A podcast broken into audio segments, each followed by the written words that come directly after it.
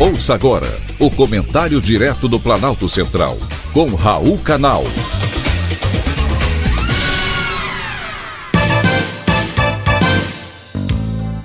Queridos ouvintes e atentos escutantes, assunto de hoje: livros vendidos.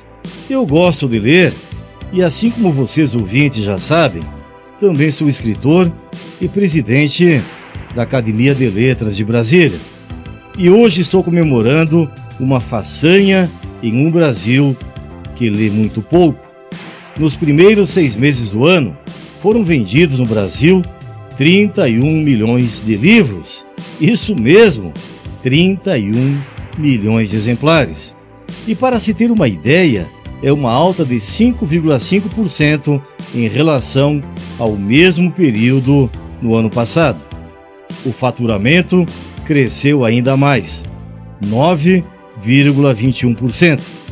O Sindicato Nacional dos Editores de Livros, que fez o levantamento, também está comemorando. O aumento de venda de livros acontece mesmo diante da redução das bibliotecas e o fechamento de livrarias. E isso graças às vendas online, pela internet.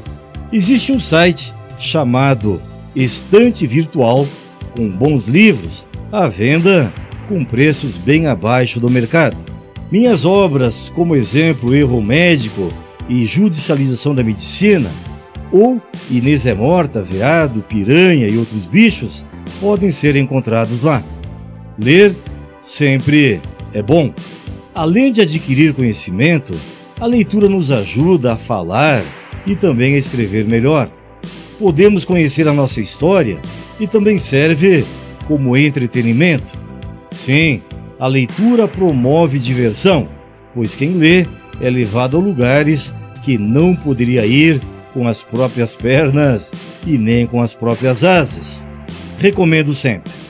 Todo mundo sabe que ler é essencial, porém, a maioria acha muito difícil, talvez porque falta ao brasileiro o hábito da leitura.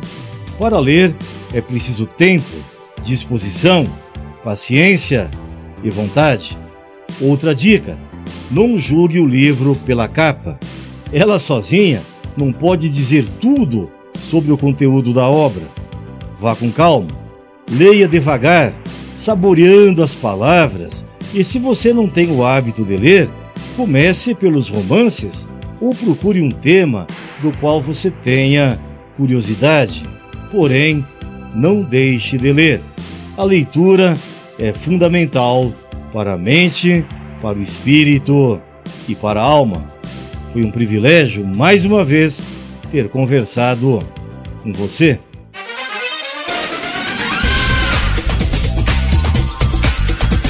Acabamos de apresentar o Comentário Direto do Planalto Central, com Raul Canal.